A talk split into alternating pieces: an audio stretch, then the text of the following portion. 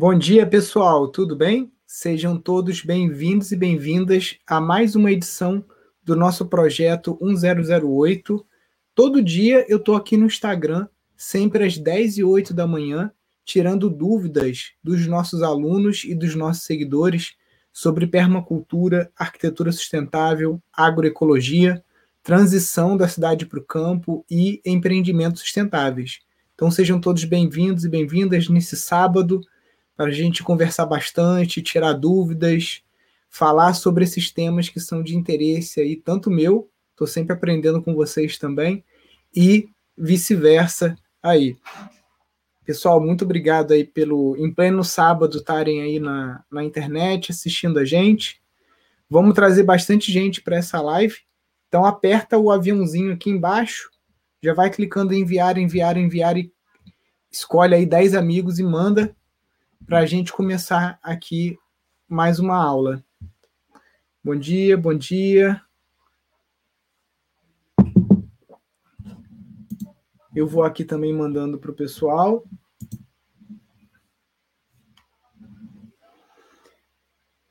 Para quem está aqui pela primeira vez, a dinâmica do nosso encontro é o seguinte: a gente não tem um tema específico, a gente vai conversando de acordo com as perguntas, e as perguntas devem ser colocadas aqui num botãozinho que tem aqui embaixo, mais ou menos aqui, ó. Aqui, pelo menos para mim está aqui, que é de uma interrogaçãozinha, tá? É, porque quando coloca no chat, aqui no comentário, conforme as pessoas vão entrando, as perguntas vão indo lá para cima e aí eu vou ficando meio perdido. Aqui na interrogação fica mais bem organizado. Então, se puderem colocar a pergunta aqui.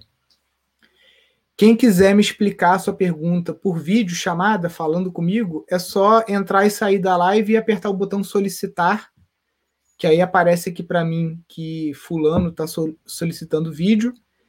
E você também deve escrever aqui no comentário quero vídeo, porque tem gente que acaba clicando no botão solicitar sem querer e aí eu chamo, a pessoa tá toda descabelada, tá, não tá preparada, e aí fica até meio engraçado.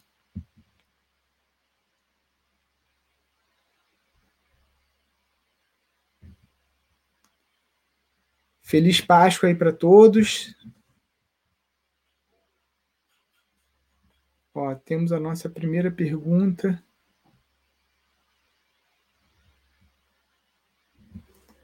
Qual o próximo projeto a ser executado no Instituto?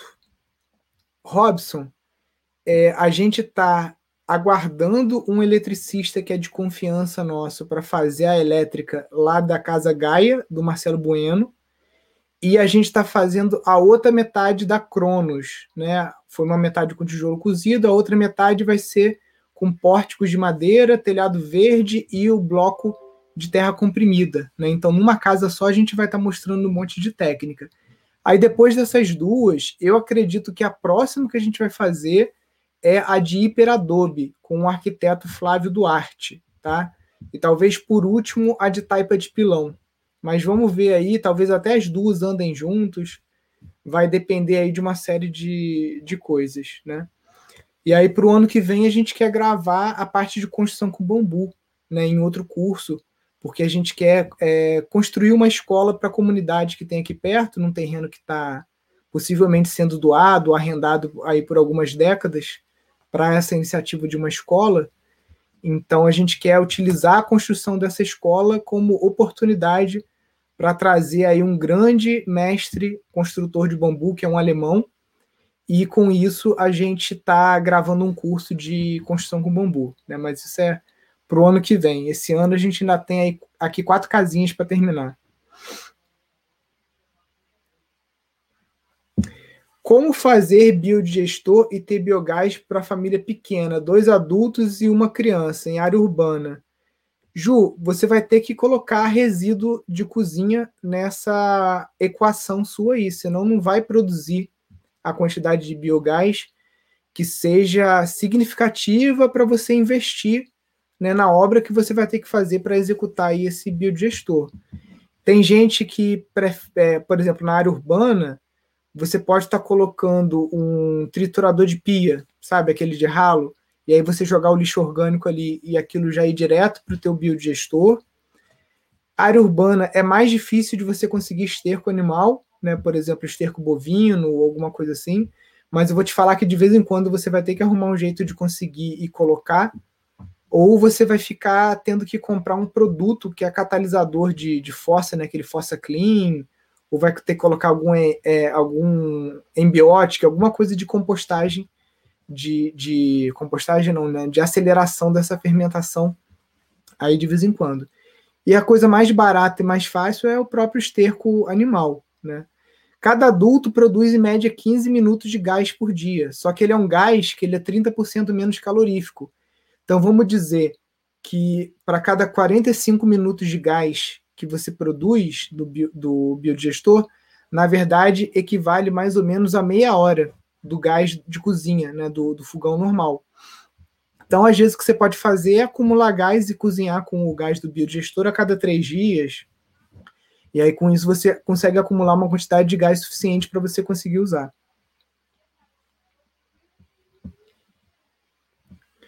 O curso sobre sítio sustentável é pago ou gratuito? Diego, o curso é gratuito, são quatro dias de duração. É, provavelmente vai ser de 6 às 8 da noite, né, do dia 12 ao dia 15. Eu estou estudando aqui se vou fazer de 6 às 8 ou de 7 às 9. Mas provavelmente vai ser de 6 às 8, como todo, como a, a última edição que a gente fez, tá? E ele é gratuito. Você, nesse curso, você recebe a apostila, você vai ter todo o conteúdo que você precisa para entender como que funciona a, a nossa metodologia e ao final desse curso, no dia 15 de abril, você vai saber mais, eu acho que uns mil por cento mais do que eu sabia quando eu cheguei aqui no sítio. Então, esse é o meu presente para todo mundo que se inscreveu aí na jornada. É vocês saírem do curso sabendo mais do que eu sabia quando eu vim para o sítio. E aí, aquelas pessoas que estão realmente comprometidas com a mudança e querem fazer a coisa acontecer, a gente vai abrir matrículas para o nosso curso de gestão de empreendimentos sustentáveis. Esse sim é um curso pago no dia 15. É um curso que geralmente as pessoas demoram um ano mais ou menos para estar tá completando, mas não é obrigatório você fazer, e só com o material do curso gratuito você já vai conseguir avançar muito, muita coisa mesmo. Lógico, você entrando no curso pago aí é foguete, né? Mas tem gente que prefere andar um pouquinho mais devagar. Aí é contigo, não, a gente não obriga ninguém a se inscrever em nada. Oi, Nilson, conseguiu ver o lance do financiamento? Não, Diego, o meu irmão teve ontem aqui, mas foi muito corrido. Ele volta agora para Páscoa. Aí eu vou conversar com ele direitinho e vou ver se para segunda-feira a gente consegue responder né, essa, essa questão aí do uso do, do FGTS né, e uma série de outras dúvidas que a gente está com relação aí a financiamento de terras rurais. Vamos lá. Uma família sem animais para esterco pode jogar os restos de alimentos e, e poda no biodigestor? Resto de alimento, sim. De poda, eu já não sei se ajudaria tanto, tá? E por incrível que pareça, a gordura também ajuda, né? Então, é, alguma, alguma fonte de gordura também, se você jogar, vai ajudar.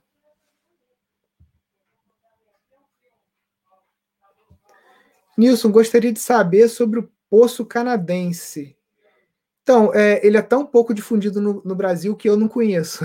Eu até fiquei de estudar, porque você já perguntou isso da outra vez, mas eu não tive tempo ainda de me aprofundar no assunto e de perguntar lá para o Leonardo Adler, que é professor da, da parte de gestão hídrica, ou o Guilherme, sobre a opinião deles, mas vou. Eu tenho que começar. Deixa eu abrir um bloco de notas aqui. Só para anotar aqui: Poço Canadense. E aqui o FGTS para rural. Vou anotar aqui as perguntas que eu não tenho resposta imediata.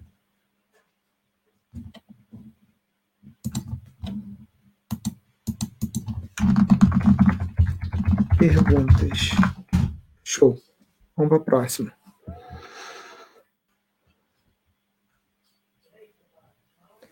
Vocês abrem para trabalho voluntário para quem está querendo aprender? Igor, na rede Pindorama você encontra sim é, essas oportunidades. É um portal que a gente criou. Nesse portal tem cadastrado o sítio dos nossos alunos e as estações sementes que são sítios que representam o, o Instituto Pindorama nas regiões, tá? Esse aqui é o site do portal. E aí você clica aqui no cantinho aqui, terras e sítios, ou em vagas e projetos, e aí você consegue encontrar aqui as oportunidades para voluntariado. Aqui na sede do Instituto Pindorama, em Nova Friburgo, a gente hoje só está trabalhando com voluntários que já fazem parte da nossa rede de contatos. Então, uma pessoa que não tem um relacionamento anterior com o Instituto Pindorama, a probabilidade dela ser chamada para ser voluntária aqui na sede é muito pequena. Geralmente a gente trabalha com ex-alunos, com pessoas que já estão um pouco mais avançadas, né? E as pessoas que são totalmente iniciantes, ou elas vêm para o nosso programa de aprendizes, que aí é para quem realmente não sabe nada, e esse programa de aprendizes, agora em 2021, ele está fechado por conta da pandemia. Ano que vem a gente vai ver se vai voltar. Mas voluntariado, você vai encontrar vagas mesmo lá na Rede Pindorama, nos sítios é, das estações sementes. Pessoal, lembrando de fazer a pergunta na caixinha aqui, porque fica difícil de eu acompanhar aí no, nos comentários. Nilson, bom dia. Qual a massa usar para levantar a parede com bloco de adobe? É a própria massa que você usa para fazer o tijolo de adobe. É uma massa de areia, barro e você pode estar tá colocando um pouquinho de cal ou um pouco de esterco também, mas geralmente aqui a gente coloca somente o barro com a areia, tá bom? O esterco também a gente sempre que tem coloca, porque o esterco é o cimento da natureza. E aí esse, esse esse esterco ele reage com a argila, ele faz tipo um realinhamento dessas lâminas de argila e torna quase que como um cimento. Você vê que uma massa de pau a pique com esterco, ela fica muito mais resistente.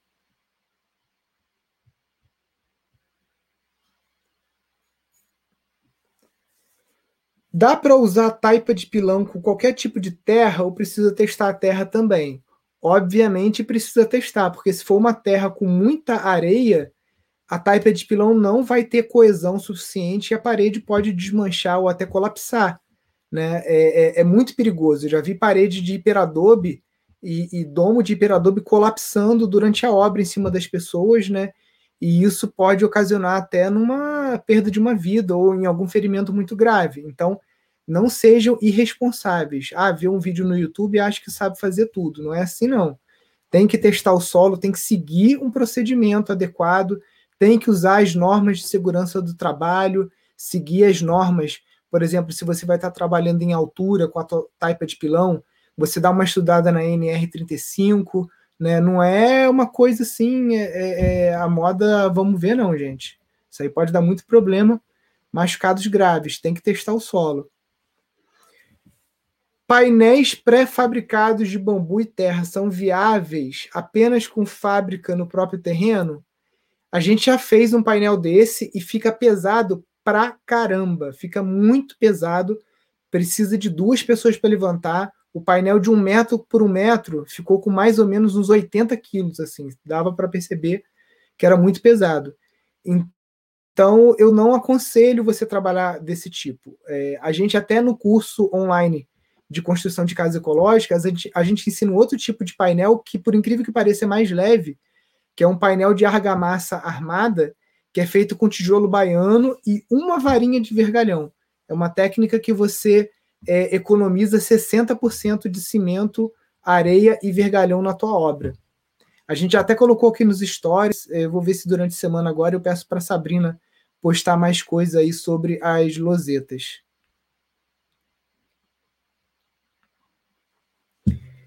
Queria saber a área ideal de um terreno para uma tiny house com banheiro seco. O Abreu,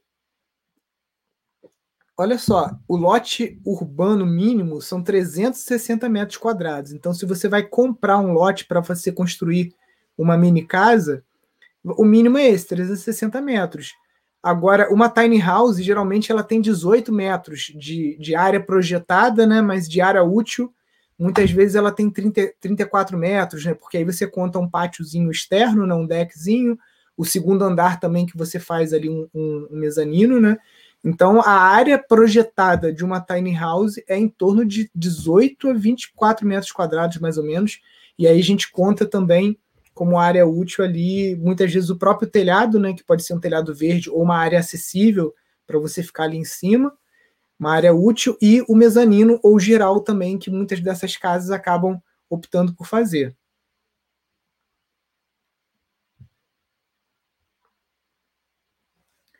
Não sei quase nada, quero começar ainda esse ano. Alguma dica para começar, além de assistir os vídeos?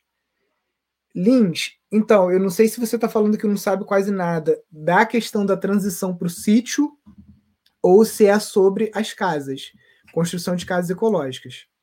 Então, além de assistir os vídeos, o que você tem que fazer é praticar. Então, se você não tem sítio, vai apurrinhar algum amigo seu que tem sítio. Todo mundo conhece alguém que tem um sítio parado ou algum sítiozinho que está lá. Vai para o sítio desse teu amigo praticar, plantar alguma coisa para você colher mais para frente. Ou se é com relação a construções, tenta encontrar na rede Pindorama algum mutirão numa região próxima a você.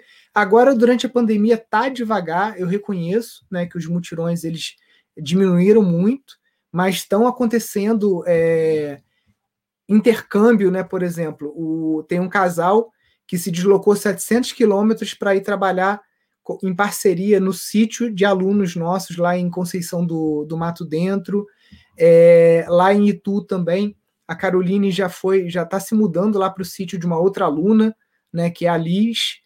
Então essas trocas já estão acontecendo dentro da nossa rede, que é o que, que tipo de troca? Aquela pessoa que tem terra, mas que não dá conta da terra sozinho, e aquela pessoa que não tem terra, que está estudando no nosso curso e que quer contribuir com o projeto. Né?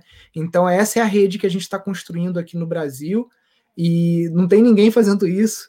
Né? É com muito orgulho que a gente colocou esse portal aqui no ar no ano de no ano passado, né, no, no início da pandemia. Para quem não sabe, né, além de trabalhar com sítios, eu sou analista de sistemas, eu sou programador. Então eu comecei a fazer esse projeto aqui, e aqui são os sítios dos nossos alunos, tá? Então você pode localizar em um estado próximo a você algum sítio para você estar tá indo lá conversar, conhecer uma pessoa que está praticando a permacultura, por exemplo, aqui, ó. Esse aqui é o Guilherme, né? Tá lá na Paraíba. Ele fez uma para... Deixa eu ver se ele colocou a foto aqui, não botou do muro. Ele fez um muro de taipa de pilão maneiríssimo lá para cercar a propriedade dele. É, mês passado, mês passado não, em fevereiro, né, a gente teve um curso de agroflorestas aqui na Estação Semente do Rio Grande do Norte, Instituto Aflorar, peraí. Aqui. Teve um curso de agrofloresta muito legal. A, a, a, essa aqui é uma estação semente ou seja, é um sítio que representa o Instituto Pindorama no Nordeste, né, no Rio Grande do Norte. É gerenciado pela Maria Cândida, que é uma arquiteta super informada, super estudiosa aí também da, da permacultura, né? E a doideira é o seguinte: é, agora a gente está também com é, oportunidades até de, de estágio de troca em Portugal, né? O pessoal de Portugal está sempre presente. O grupo deles do Telegram Tá muito legal, muitas partilhas, muitas trocas.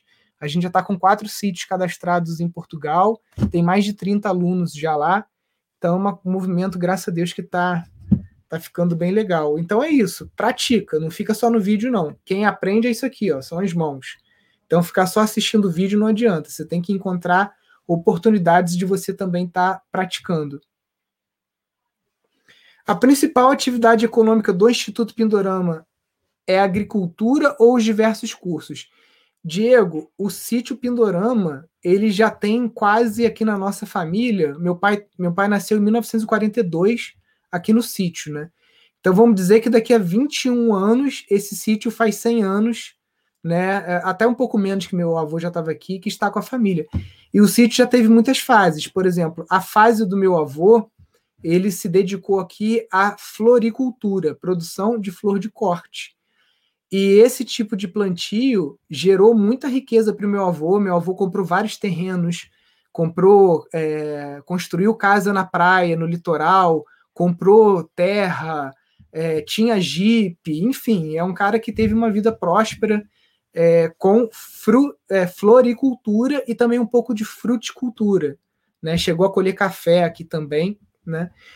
O meu pai já foi para uma via de trabalhar com gado de leite, tá? Então, e floricultura.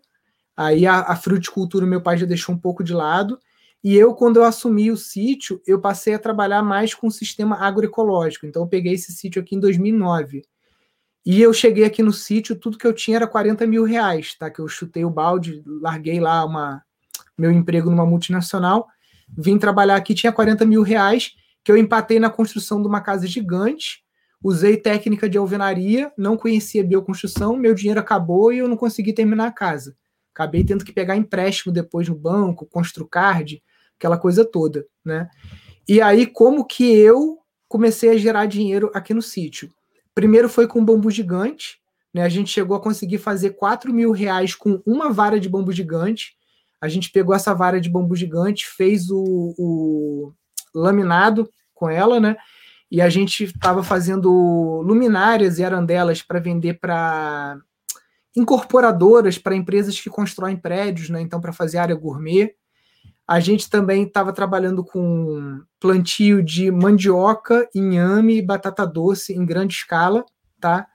É, trabalhava também com hospedagem, a gente chegou a ter aqui um eco hostel, né? Era hostel por quê? Porque eram quartos compartilhados, né? Então, cada quarto dessa casa grandona que eu construí, eu morava nessa casa, mas eu recebia os hóspedes lá, eu dava aula de yoga para os hóspedes, é, fazia as refeições, né? Eu já cheguei a, a, a, custava 50 reais a diária, tá? Por pessoa, com três refeições e aula de yoga de manhã e o resto do dia a pessoa podia ficar aí é, praticando é, caminhadas, né? Conhecendo o sítio e tudo mais. Então, no início aqui, de, vamos falar aqui de 2009 até 2015, os modelos de negócio que eu coloquei em prática aqui no sítio foram a hospedagem, foi o, a produção agroflorestal, mas mais voltadas para a produção de raízes e frutas, tá? Eu também coloquei aqui frutas vermelhas, né? Blueberry, framboesa, já tinha também a parte de, de caqui, né?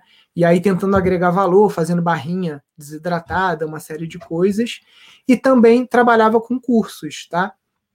E é, é muita boa parte dessa produção de alimentos aqui, o que acontecia é que eu vendia da melhor forma possível, que era justamente como refeição para os hóspedes ou para os alunos, né? Então agregava muito valor. Depois a gente montou uma linha de congelados também, né? Então foram alguns modelos de negócio que a gente fez no sítio Pindorama. O Instituto Pindorama é outro CNPJ, é uma iniciativa minha com outros professores, né? E aí é uma escola online e um centro de pesquisa e educação. Então, o Instituto Pindorama ele é diferente do sítio, né? São duas coisas diferentes. Lógico, o Instituto gera outros tipos de receita, com curso online, com essas coisas, até porque a gente tem uma folha de pagamento bem grande, são vários colaboradores, anúncio em Facebook, né? Então são, são negócios diferentes. Nossa, hoje tem pergunta, hein? Vamos lá.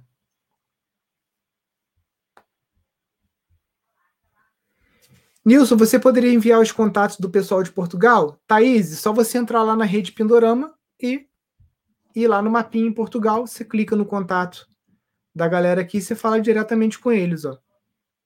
Tem aqui telefone para você falar com WhatsApp, tem tudo aqui.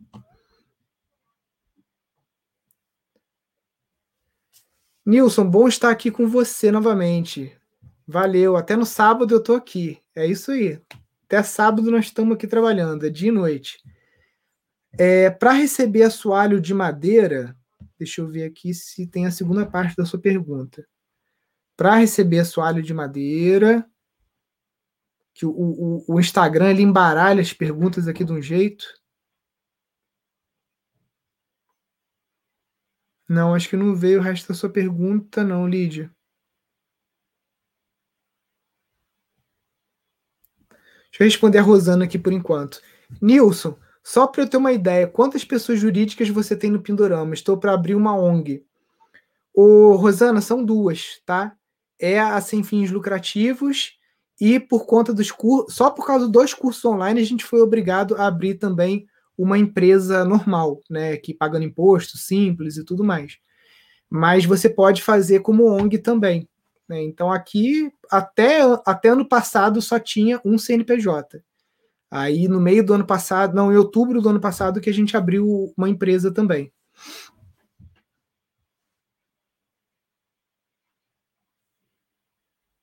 Ah, tá. Para botar o assoalho, né? Para evitar a umidade, usar rachão. Ô, Lídia, então, eu, eu tenho três experiências aqui de assoalho é, e vou contar para você as três, tá? Por exemplo, a sala de aula, né, aqui do, do Instituto, a gente é, levantou 50 centímetros, colocou o, as, as vigas de madeira e colocou o assoalho de roxinho por cima. Não tive nenhum problema, tá? Até porque o roxinho é uma madeira muito forte.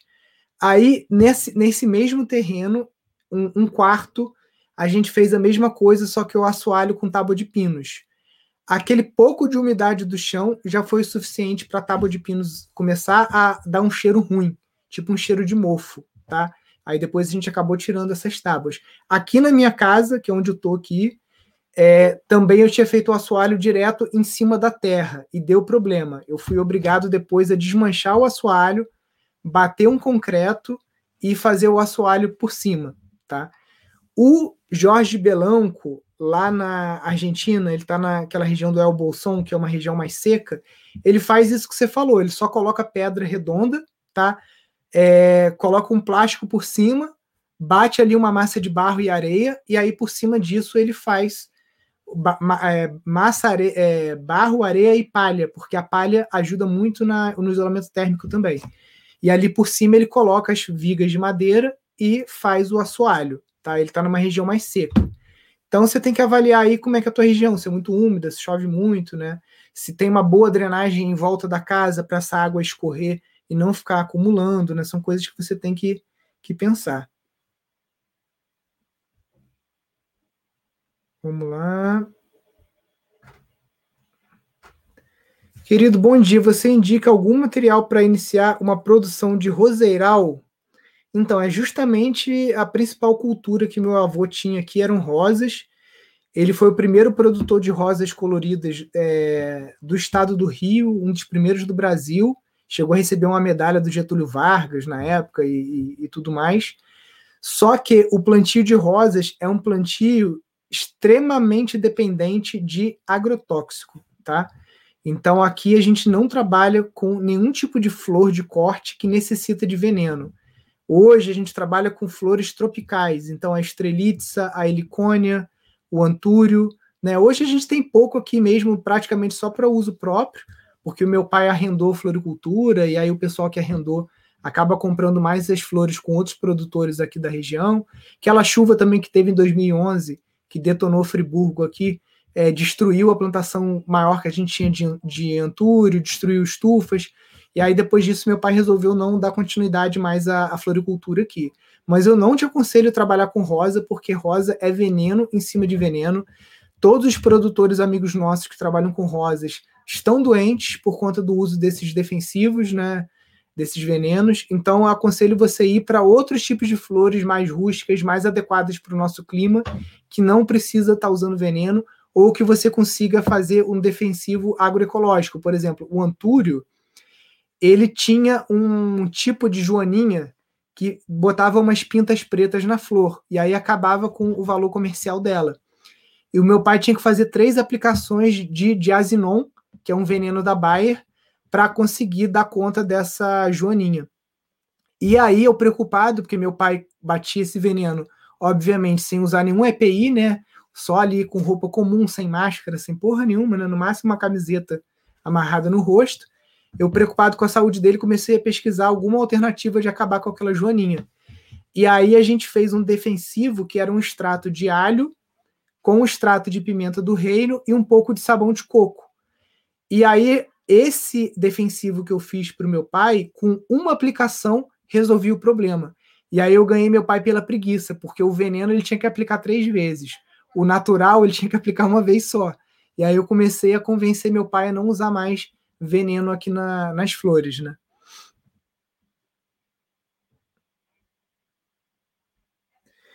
Nilson, de que forma eu posso usar a terra de cupinzeiro na bioconstrução? Lídia, o Tomás, ele pegava aqueles cupinzeiros, ele pegava um serrote grande e serrava já tipo tijolo, porque é muito cupinzeiro que tem na região dele. Então, basicamente, ele serrava o cupinzeiro e usava ele como tijolo. Mas você pode também estar tá desmanchando ele e tá fazendo uma massa, aquela, aquela terra de cupinzeiro é muito boa para reboco, para fazer chão de terra batida também, tá? É muito boa mesmo. Vamos lá, deixa eu ir lá para o fundo que o, o Instagram vai embaralhando as perguntas. Então tem gente que perguntou lá atrás que eu ainda não respondi.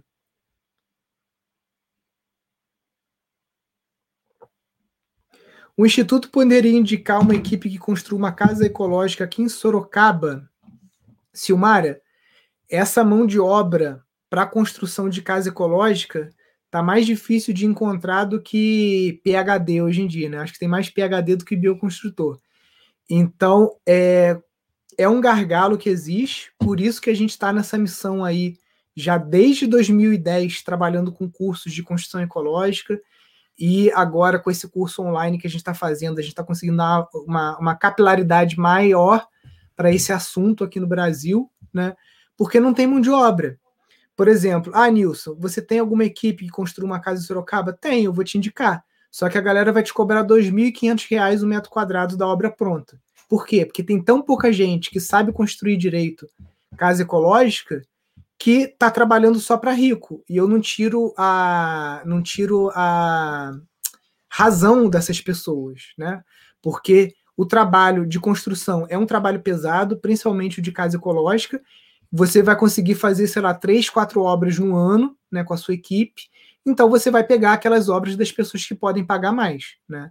Então, hoje em dia, a bioconstrução no Brasil, ela está elitizada, né? Se você for buscar um escritório de arquitetura que trabalhe com bioconstrução, você pode se preparar aí para gastar o mesmo valor que você gastaria numa obra convencional ou mais caro, tá?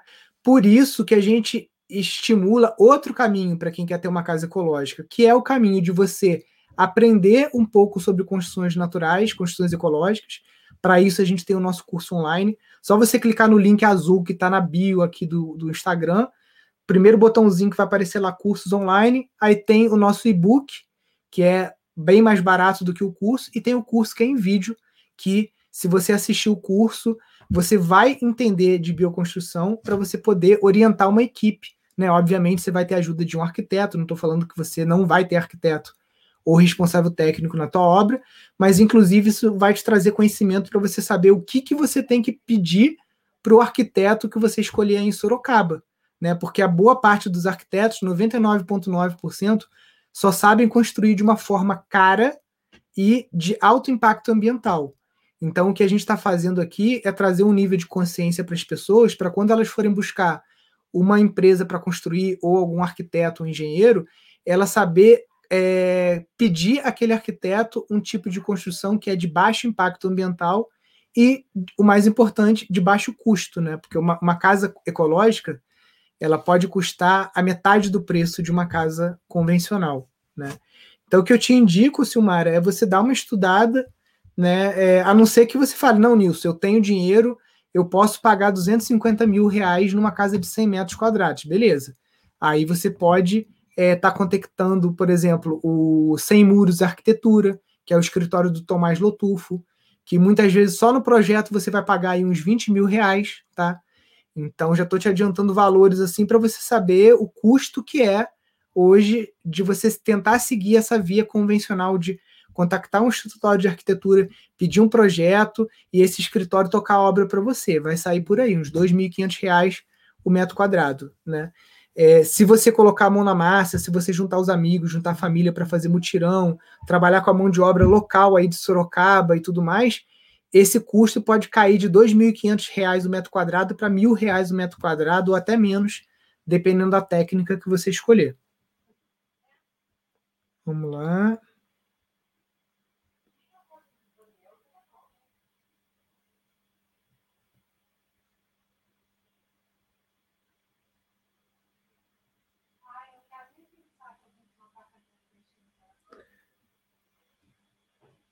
Vamos lá, vamos lá.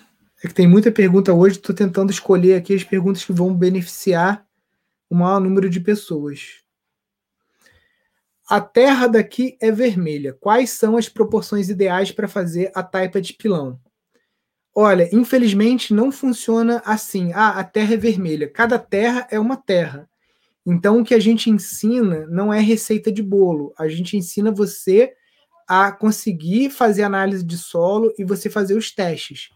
Você vai entrar no nosso site, deixa eu botar aqui pindorama.org.br, tá? Aliás, a gente mudou o site. Ah, já mudaram o banner aqui em cima. É porque tava o banner do, da jornada, né? Do, da maratona das casas ecológicas. Mas eu vou eu vou colocar o link aqui nos stories depois da live para você conseguir ver a terceira aula da Maratona das Casas Ecológicas, que é uma aula que a gente fez só sobre solos.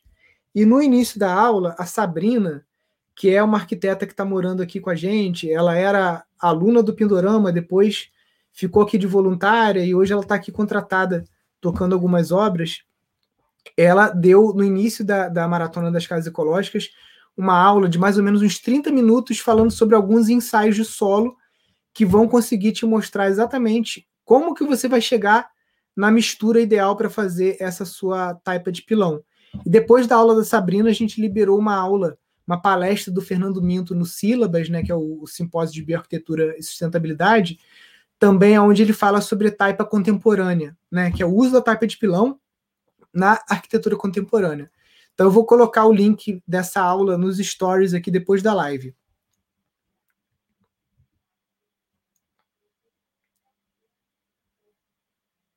Vamos lá.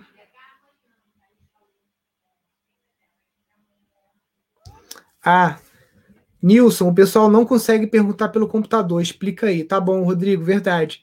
Só quem está assistindo essa live pelo celular, pelo Instagram do celular, que tem esse botãozinho de pergunta. Para quem está assistindo no computador, infelizmente não tem. Aí você vai ter que deixar a sua pergunta, talvez, lá nos stories. Lá tem uma caixinha lá. Deixe sua pergunta. Vamos lá.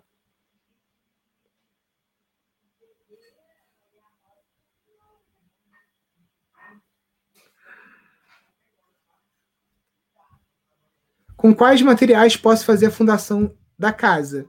Tem dois materiais é, mais óbvios, né? Que é a, a madeira, né? Que é você fazer o, a fundação de poste de eucalipto, como, como na Casa Gaia, que está aí nos stories e tudo mais. A gente até postou agora nos stories uma foto dela. E a fundação normal de pedra, né? Pedra com barro, pedra com cimento, aí como você preferir. Vamos lá. Deixa eu ir lá para o fundão das perguntas.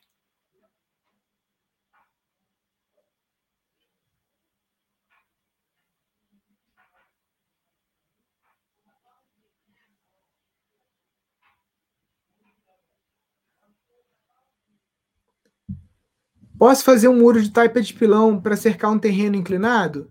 Vou, lembra que eu falei do Guilherme, lá da, do sítio Germinal, lá na Paraíba? Ele fez isso aí que você está falando.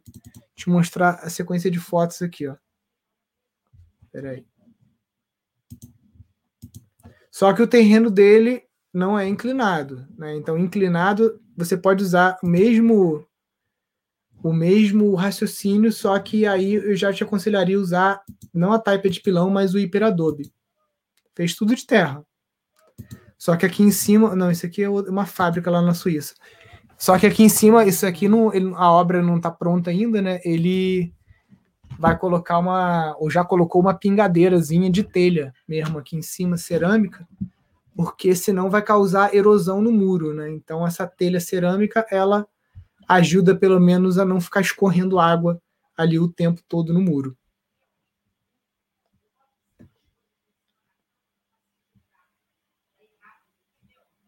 Lucas, só tenho a agradecer. Sou aluno do curso de casas ecológicas e minha mãe comprou de permacultura. Maravilha, Lucas. Com esses dois cursos aí, vocês vão conseguir colocar muita coisa em prática aí. Vamos lá. Espera aí.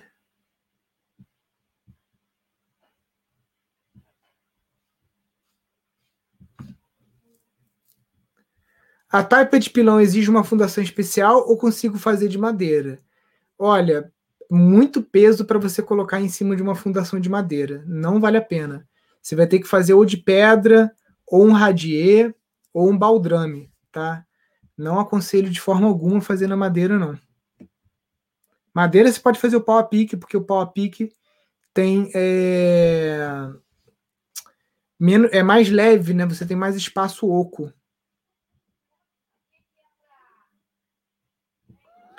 Com quantos centímetros é feita a fundação de pedra? Depende da técnica que você vai utilizar em cima dessa fundação. Se for o pau a pique, que tem uma parede aí com uns 12 centímetros, essa fundação pode ter de 20 a 30 centímetros, né? A gente aqui costuma fazer com 40, porque é, é a largura mais ou menos das pedras rachão que a gente está conseguindo aqui na região.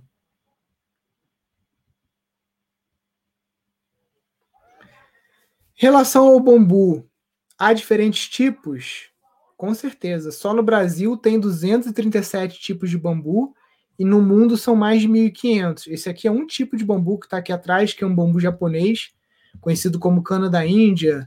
É o bambu mirim, né? O nome científico dele é Philostax aurea. Mas tem um monte de bambu. No Brasil, uso comercial, a gente tem cerca de seis bambus que podem ser usados para construção, ou para fazer papel, ou para fazer artesanato. São seis espécies.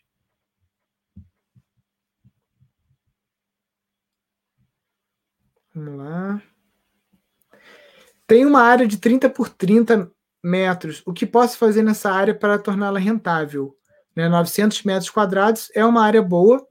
O Edinaldo, é, durante a jornada para o sítio rentável, você vai ver alguns modelos de negócio que podem ser aplicados em terrenos pequenos, tá? Um deles, por exemplo, é o circuito ecopedagógico, que não precisa de uma área muito grande. Outro é a Horta Mandala, o sistema Paz, que você consegue até financiamento do Banco do Brasil para implementar e que dá um rendimento de aproximadamente 5 mil reais por mês em ovos e é, artigos da horta ali, né, legumes, verduras. Então tem muita coisa que dá para fazer num terreno de 900 metros quadrados. Lá no, no, na jornada a gente vai ver isso mais detalhado.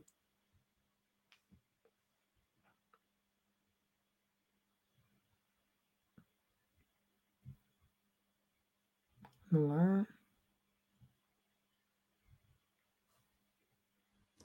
Tem um terreno em Lumiar que tem uma parte bastante alagada. O que, que você sugere? Elza, aqui onde eu construí essa casa era bem alagado, tá? O que eu fiz foi o seguinte, eu drenei, né? E foi feito com reta escavadeira mesmo. A gente fez, deixa eu mostrar aqui foto de dreno também. A gente fez um sistema de dreno tipo quase que o que faz para campo de, de futebol, né? Que é você fazer uma linha você faz um buraco maior no meio, a gente faz tipo espinha de peixe, né? Que a gente chama.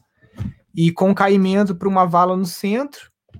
E isso aqui tá tudo preenchido com pedra rachão, com bambu, cano de PVC todo cortado na maquita, em, envolvido em, em sombrite ou bidim, né? Como essa foto aqui mostra.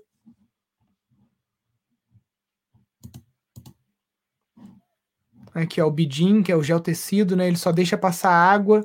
Né? Isso aqui é uma drenagem grande, né? Então você, em, em, pequena escala, o que você tem que pensar em fazer é isso aqui: é uma espinha de peixe, uma vala central com caimento para a parte mais baixa do terreno, onde a gente fez um lago, né? Essa água toda que a gente drenou do terreno, ela brota num, num, num lago que ficou no final. E aí é, a gente preencheu com pedra rachão e bambu e cano de PVC, e a gente fez essas outras valas mais superficiais para jogar água e alimentar essa aqui. E por cima a gente meio que deixou o mato crescer, eu não quis, não quis botar grama não.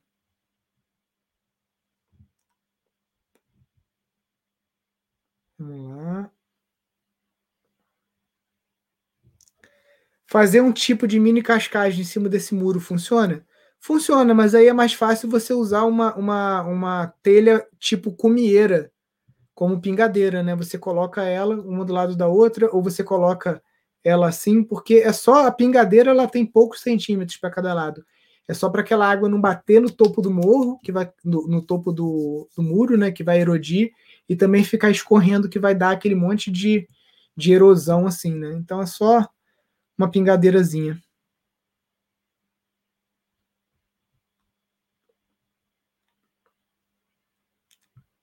Vamos lá.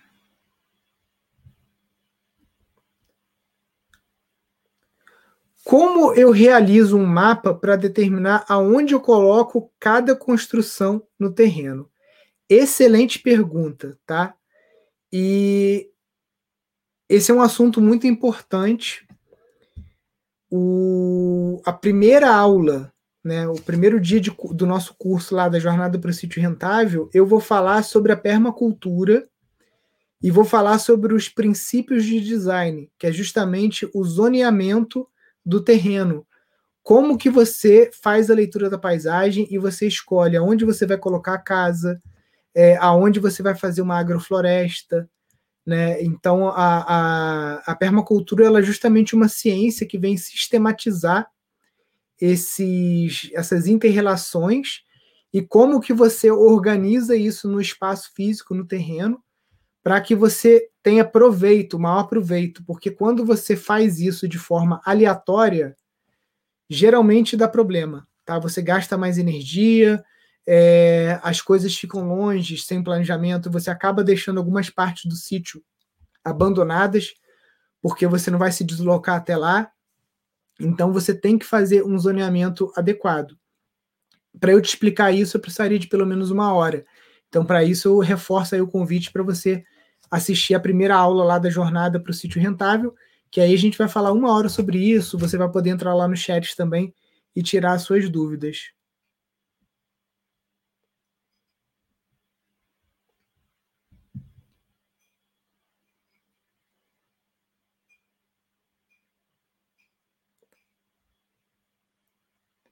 Como faço para me inscrever na jornada? É, aqui nos stories tem um link, tá? E também, se você entrar no nosso site, é só você entrar no site aqui e clicar nesse banner que está aqui em cima. O site é pindorama.org.br. Clicou aqui em cima, você cai no link para você fazer jornada, o cadastro para a jornada. Show, simples assim. Só entrar lá no nosso site. Vamos lá. Estarei na aula, com certeza. Isso aí, vocês vão gostar muito, gente. É o que eu falo. O conteúdo que eu preparei para vocês nessa jornada, que está até diferente de outras aulas que eu dei antes, se eu recebesse esse conteúdo de graça lá em 2008, 2009, antes de vir para o sítio, hoje eu estaria muito mais longe, né? Então, o que eu quero fazer com esse esse movimento aqui da jornada para o sítio rentável é fazer com que vocês cheguem mais longe, mais rápido do que eu. Né? Eu tive sérios problemas aqui no início, de ficar com dívida no banco e não conseguir pagar, de ficar com estafa mental, com.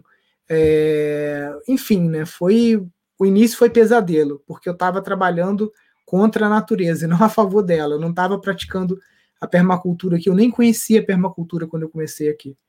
Então, gente, não subestimem o conteúdo que vocês vão receber do dia 12 ao dia 15. Não é de dica ou aulinha, não. É curso, curso mesmo. É, é ali dentro dessa jornada tem boa parte do, do, de uma formação em permacultura, que é um curso que as pessoas pagam R$ 1.500 para assistir e vocês vão estar recebendo isso de graça 0800 com a apostila, tá? Com a apostila completa. Então, até avisa já a família, fala, galera, ó, de 6 às 8, esquece de mim, que eu vou estar tá lá assistindo a aula do Pindorama. Esquece de mim que eu quero prestar atenção. Já separa um caderno, alguma coisa para vocês anotarem, porque além da apostila, durante as aulas eu vou fazendo perguntas, eu vou conduzindo vocês, vocês vão tendo ideias. É bom ir anotando também, porque até eu vou mostrar para vocês uma oportunidade também durante o, a jornada a gente vai estar tá dando quatro prêmios em dinheiro, é, é, prêmios de até 10 mil reais para você desenvolver o projeto no teu sítio, tá? Isso é outra contrapartida que o Pindorama vai estar tá dando para quem está participando aí dessa jornada. Você vai conseguir ao final da jornada, ter ferramentas para você participar do, do nosso edital. E aí, se você for um dos escolhidos, você pode receber um prêmio de até 10 mil reais. Vai ser primeiro lugar 10 mil, segundo lugar 8 mil, é, eu acho que depois é 6 mil e 5 mil reais. São quatro prêmios que a galera vai estar recebendo para colocar o projeto em prática no sítio, tá, gente? Isso aí nenhuma escola de permacultura faz. Qual o valor da apostila? Zero reais, de graça. Vai ser dado para todo mundo que tiver ou no grupo do Telegram, ou lá na comunidade do Facebook, ou para quem está abrindo os nossos e-mails, tá? A gente só vai mandar apostila nesses três lugares: comunidade do, do Facebook, grupo do Telegram e por e-mail. Então, se você está recebendo os nossos e-mails, se você está no grupo do Telegram ou se você está na comunidade do Facebook Jornada para o Sítio Rentável, você vai receber a nossa apostila. Quando que começa a jornada? Dia 12 de abril. Vamos lá, mais perguntas.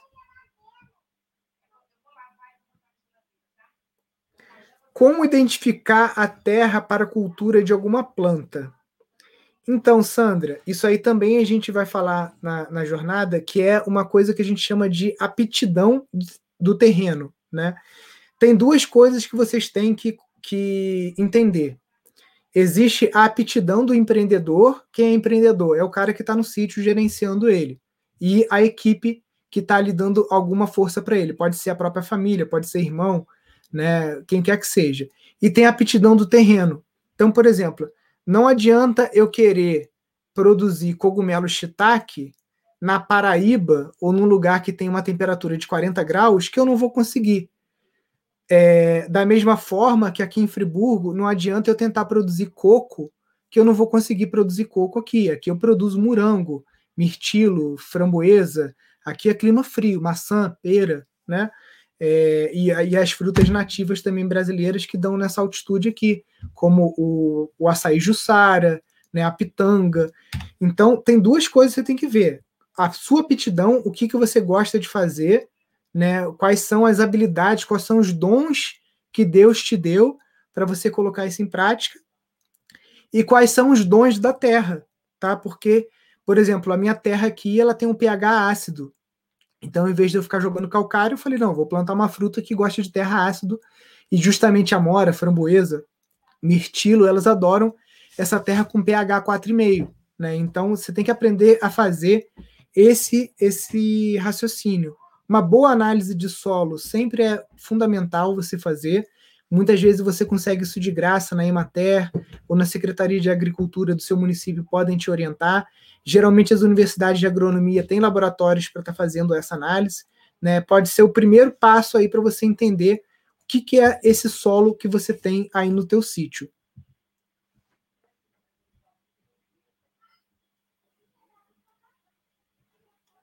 Lá. Gente, hoje tem muita pergunta que eu não der conta de responder aqui. Vocês deixem na caixinha de pergunta que está nos stories lá ou segunda-feira estamos aí de novo, né? Porque para quem não sabe, para quem está aqui na primeira vez, todo dia, tirando domingo, eu tô aqui. Só algumas sexta-feiras que eu não tô, porque é, minha esposa teve parto agora há pouco, né? Então, é dia que tem que ir na pediatra para levar recém-nascido, ou dia que minha esposa tem que fazer alguma, alguma consulta. Infelizmente, geralmente está é, sendo de manhã essas consultas, mas tirando isso, todo dia eu tô aqui. Vamos lá.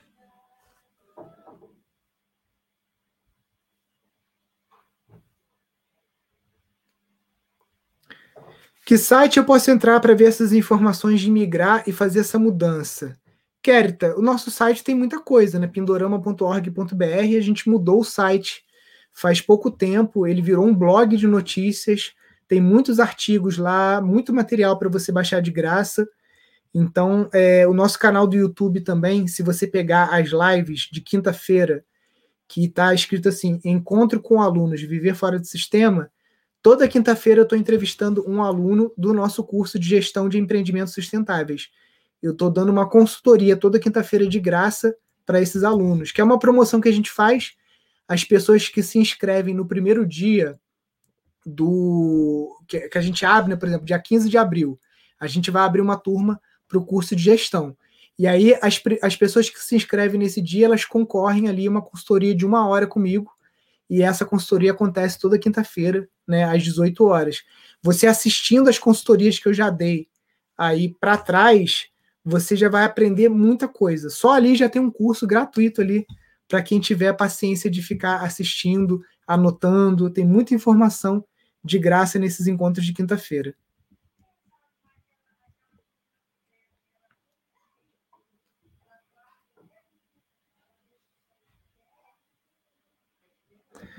Colocar cimento na pedra rachão não corre o risco de capilarizar a umidade?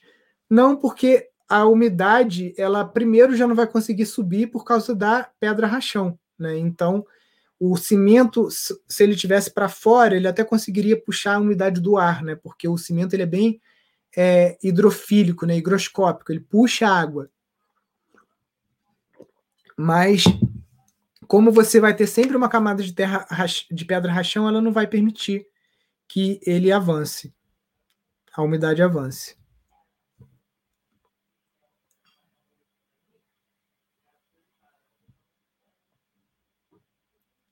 Vamos lá.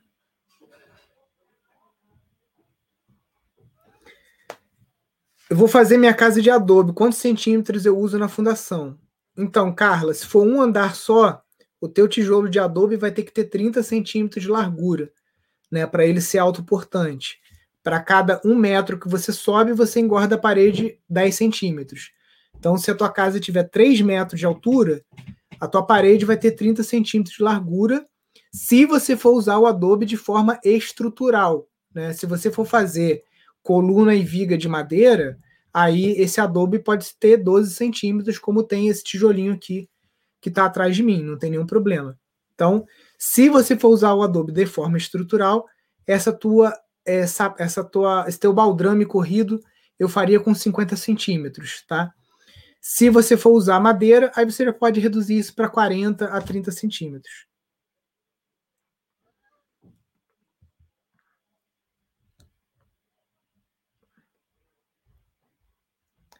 Pessoal aí, tô vendo aqui no comentário, tem muitas perguntas, sou completamente leiga. Gente, fica tranquilo, que eu não vim aqui para confundir, eu vim aqui para trazer clareza. Essa live que a gente faz aqui no Instagram todo dia, ela é esse ping-pong, né? Pergunta, responde, pergunta, responde. Não tem uma lógica, uma sequência lógica. Na jornada, vocês vão ter um curso que vai te levar do ponto A ao ponto B. Tem uma sequência, tem apostila, tem aula, né? Tem slide. Então fica tranquilo que durante a jornada vocês vão ter muita coisa que às vezes eu estou falando aqui, que são palavras que vocês não conhecem ou que estão tendo, tendo um primeiro contato, nas jornadas tudo vai ficar claro para vocês.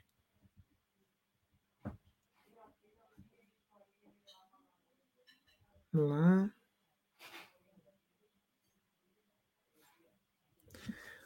O Fernando indicou usar argamassa para fixação das losetas de três de cimento e uma de areia. Isso está certo?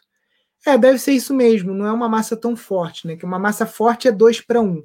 Duas de areia para cimento, para uma de cimento. Uma massa já um pouquinho mais fraca, 3 para 1, deve ser isso mesmo. Teria que ver lá com, com a Sabrina.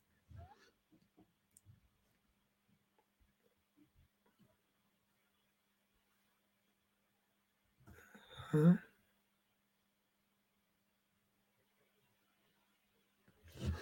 Conhece alguém do sul de Minas que planta arroz orgânico? Algum curso? Quero aprender a plantar. Olha, quem eu sei que planta arroz orgânico é a fazenda Volkmann, que é no sul do país. Inclusive tem cursos lá presenciais, mas eu não sei agora durante a pandemia como que tá isso. E é, acho que é o único lugar que eu conheço que dá curso de é, agricultura biodinâmica, né, digamos assim. Aqui no Rio tem o pessoal plantando arroz, mas o foco deles não é capacitação no plantio, né? Eles só plantam mesmo. Em Minas, infelizmente, eu não conheço ninguém.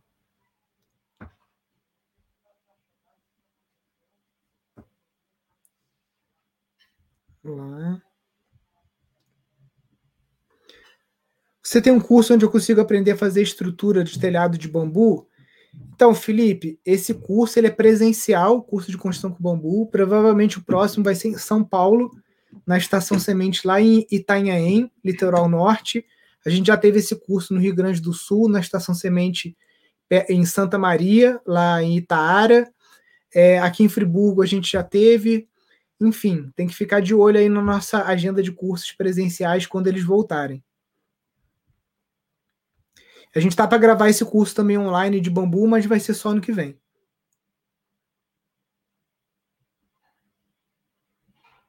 Lá.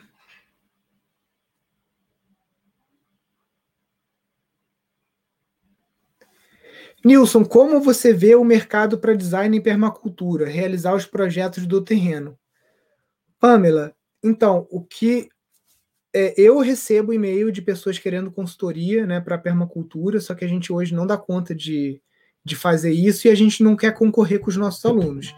Então, toda vez que o Instituto Pindorama recebe um e-mail, alguém da secretaria, pedindo consultoria, a gente fala, entra em rede.pindorama.org.br clica lá e vai no banco de talentos e escolhe algum aluno do instituto que tenha lá o selo Permaculture Designer. Né? Então a gente sempre indica os nossos alunos. Para quem está fazendo curso de gestão, aí tem uma vantagem ainda por cima de quem só sabe a permacultura, porque aí você consiga dar uma finalidade comercial também para esse design permacultural, né? Porque o design permacultural em si, só focado em subsistência, ele muitas vezes não é o suficiente para conseguir manter a sustentabilidade financeira da família. Então, eu enxergo que é um mercado muito promissor.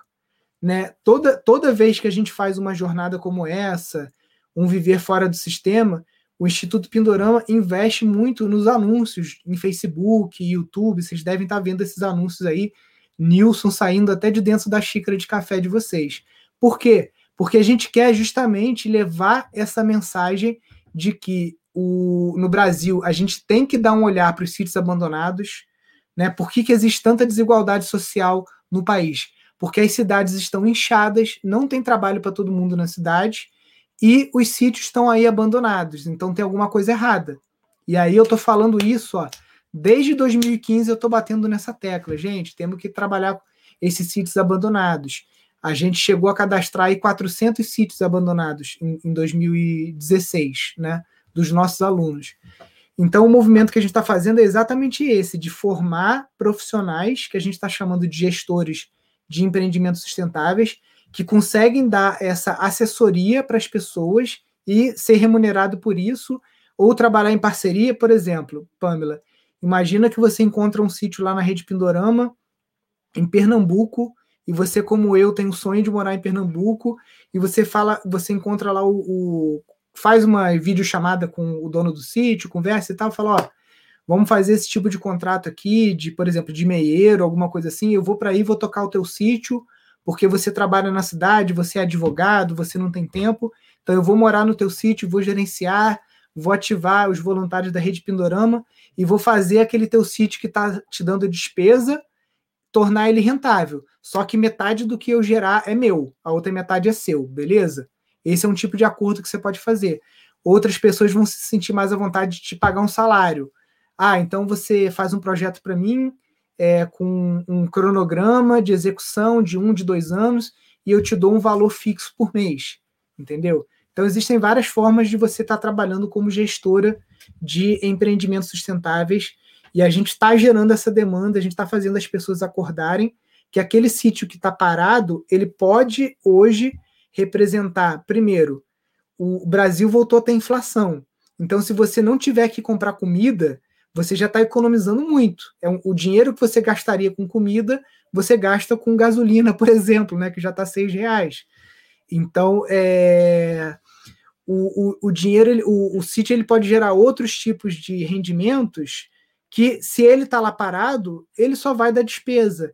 É roubo que acontece no sítio, alguém que invade o sítio e rouba algum equipamento, rouba ferramenta.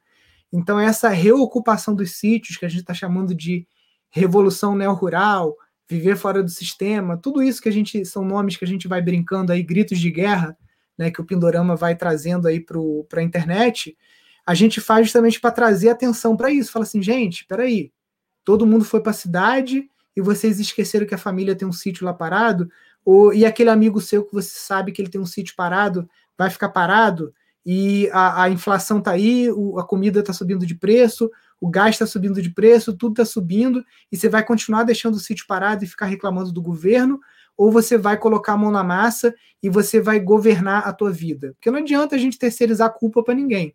Se a nossa vida está uma merda, tudo bem, os, os governantes têm parcela disso, mas principal culpado aí é a gente. Então, a gente que tem que mudar o, o rumo da nossa vida. E terra parada num país de desigualdades como o nosso é uma coisa que na minha cabeça é inconcebível. Então, por isso, como é, esqueci o nome do rapaz, deixa eu ver aqui. É o Lu, foi o Lucas? É, o Lucas falou que a gente criou o Tinder da permacultura, né? É mais ou menos por aí. O, o esse portal aqui que a gente fez, ele está na versão 1.0 ainda. Quem sabe mais para frente a gente faz um aplicativo igual o Tinder mesmo, para é, justamente unir e fazer essas parcerias, né? Aqui o comentário dele, ó. Vocês fizeram o Tinder do voluntariado de bioconstrução e permacultura. Vamos lá. Conhece alguém que planta girassol orgânico? Conheço. Um aluno nosso chamado Rafael Ducur. Ducur é D-U-C-K-U-R. Se você procurar aqui, você vai encontrar. Inclusive, ele tem um projeto muito lindo em São Paulo, se chama Pertim, e eles plantam comida de forma orgânica e agroecológica para distribuir esses alimentos em favelas e comunidades periféricas em São Paulo. Então, eu vou depois botar nos stories aqui o link lá do movimento do coletivo lá que se chama Pertim, que é justamente sobre isso. E o Rafael fez um vídeo lindo no meio da plantação de girassol orgânica dele, ele é cineasta também, além de permacultor. Trabalho muito legal.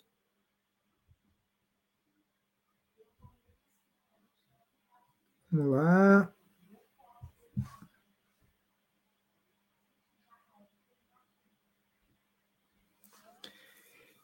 Nilson, qual foi o seu investimento total no início do Pindorama, quando você recebeu o sítio da família, né? Então, Diego, quando eu recebi o sítio da família, eu tinha 40 mil reais que eu empatei em construir. Eu lembro direitinho. Eu gastei 7 mil reais para fazer o tanque para tratamento do bambu. Então, é, primeira coisa que eu enxerguei de potencial, graças aí ao Bruno, né, Bruno Sales do projeto aí Bambu da Mantiqueira.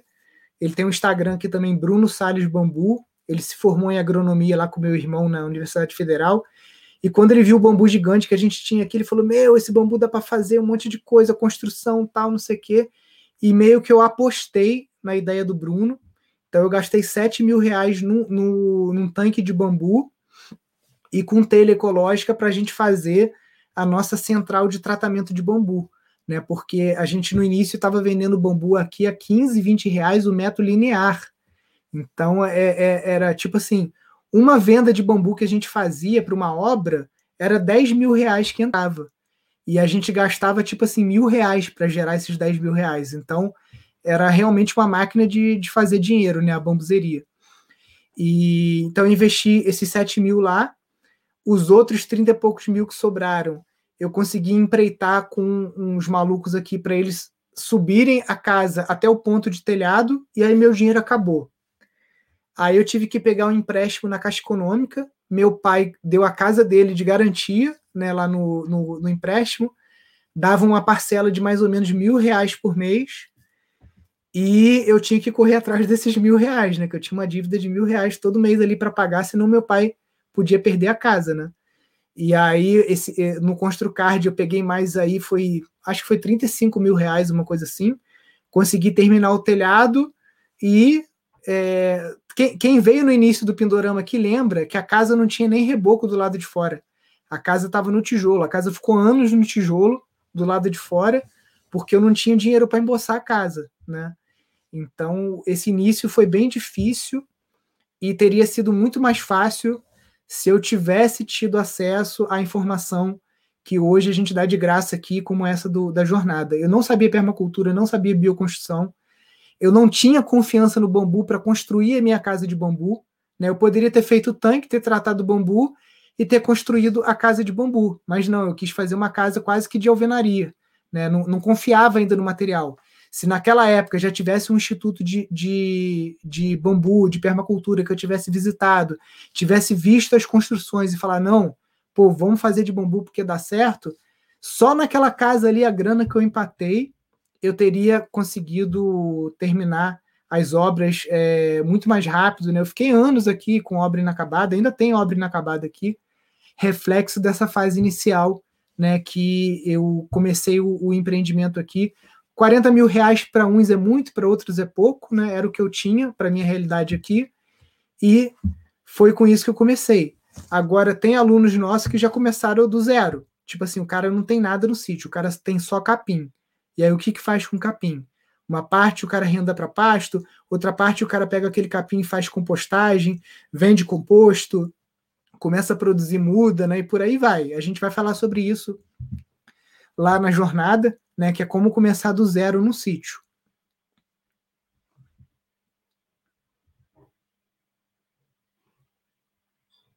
Vamos lá.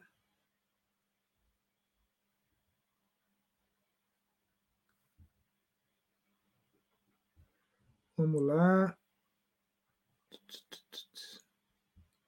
Perguntas. De novo, como me inscrever na jornada, já mostrei aqui no site pindorama.org.br, só você clicar nesse bannerzinho que está aqui em cima. 12 a 15 de abril, inscreva-se.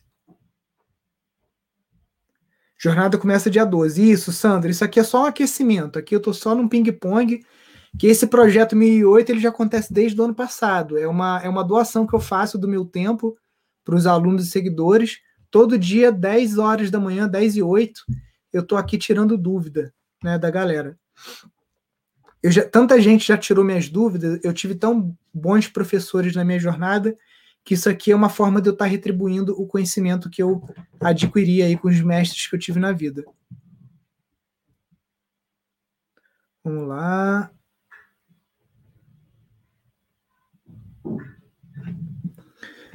O processo de cura das losetas, só que o corretor dele botou listas, são 21 dias. Com quanto tempo é, se retira as formas? Então, Humberto, acho que você está confundindo duas coisas aí. O que a gente faz na forma é a cascagem.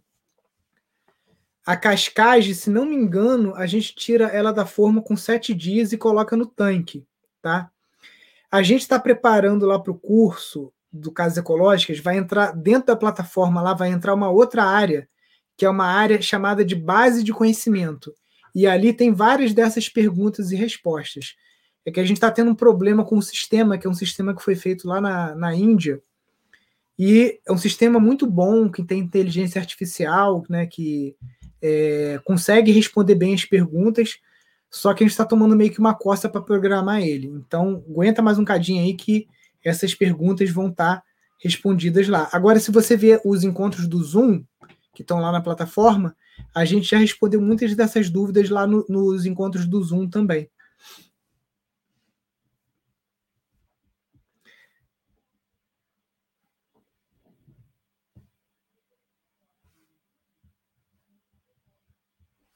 Nilson, e sobre criação, poedeiras, por exemplo?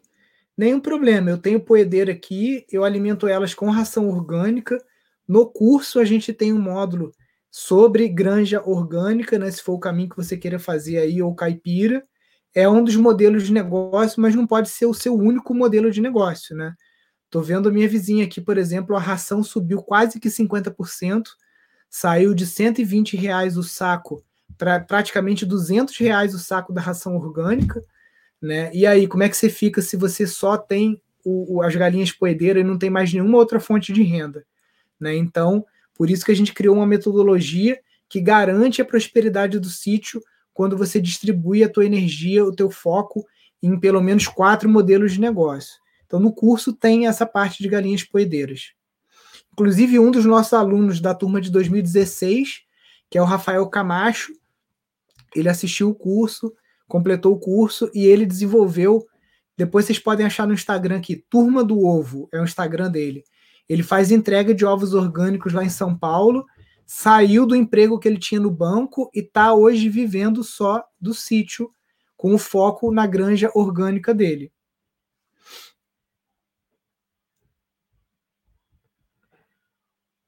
Vamos lá.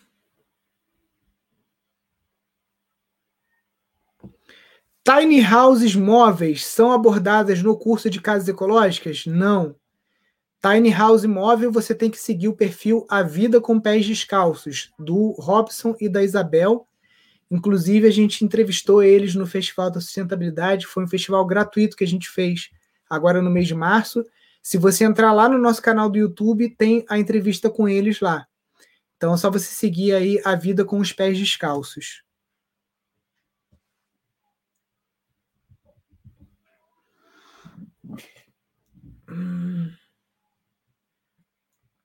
Vamos lá.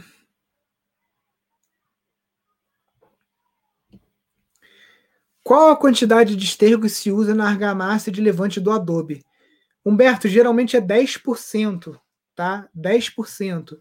E aí você tem que calcular em volume. Por exemplo, um balde de pedreiro, ele tem 10 litros. Aí você tem que ver quantos litros tem um carrinho de mão. Se não me engano, são 60 litros. E aí você tem que fazer essa conta na hora de você estar tá misturando a massa, tá bom? E o bom é o esterco verde, tá? Se você não tiver o esterco verde, for só esterco curtido, é bom você dar uma hidratada nesse esterco antes. Pessoal, tá dando quase 11h30. É, eu vou ter que encerrar por aqui. Muito obrigado aí pela participação de vocês. Essa live fica gravada, então se você achou interessante, você pode estar compartilhando ela com seus amigos. Você também pode ouvir as lives passadas e essa como podcast no seu programa, no seu aplicativo favorito de podcast, o Apple Podcast, Spotify, né, para quem gosta de ouvir, tá?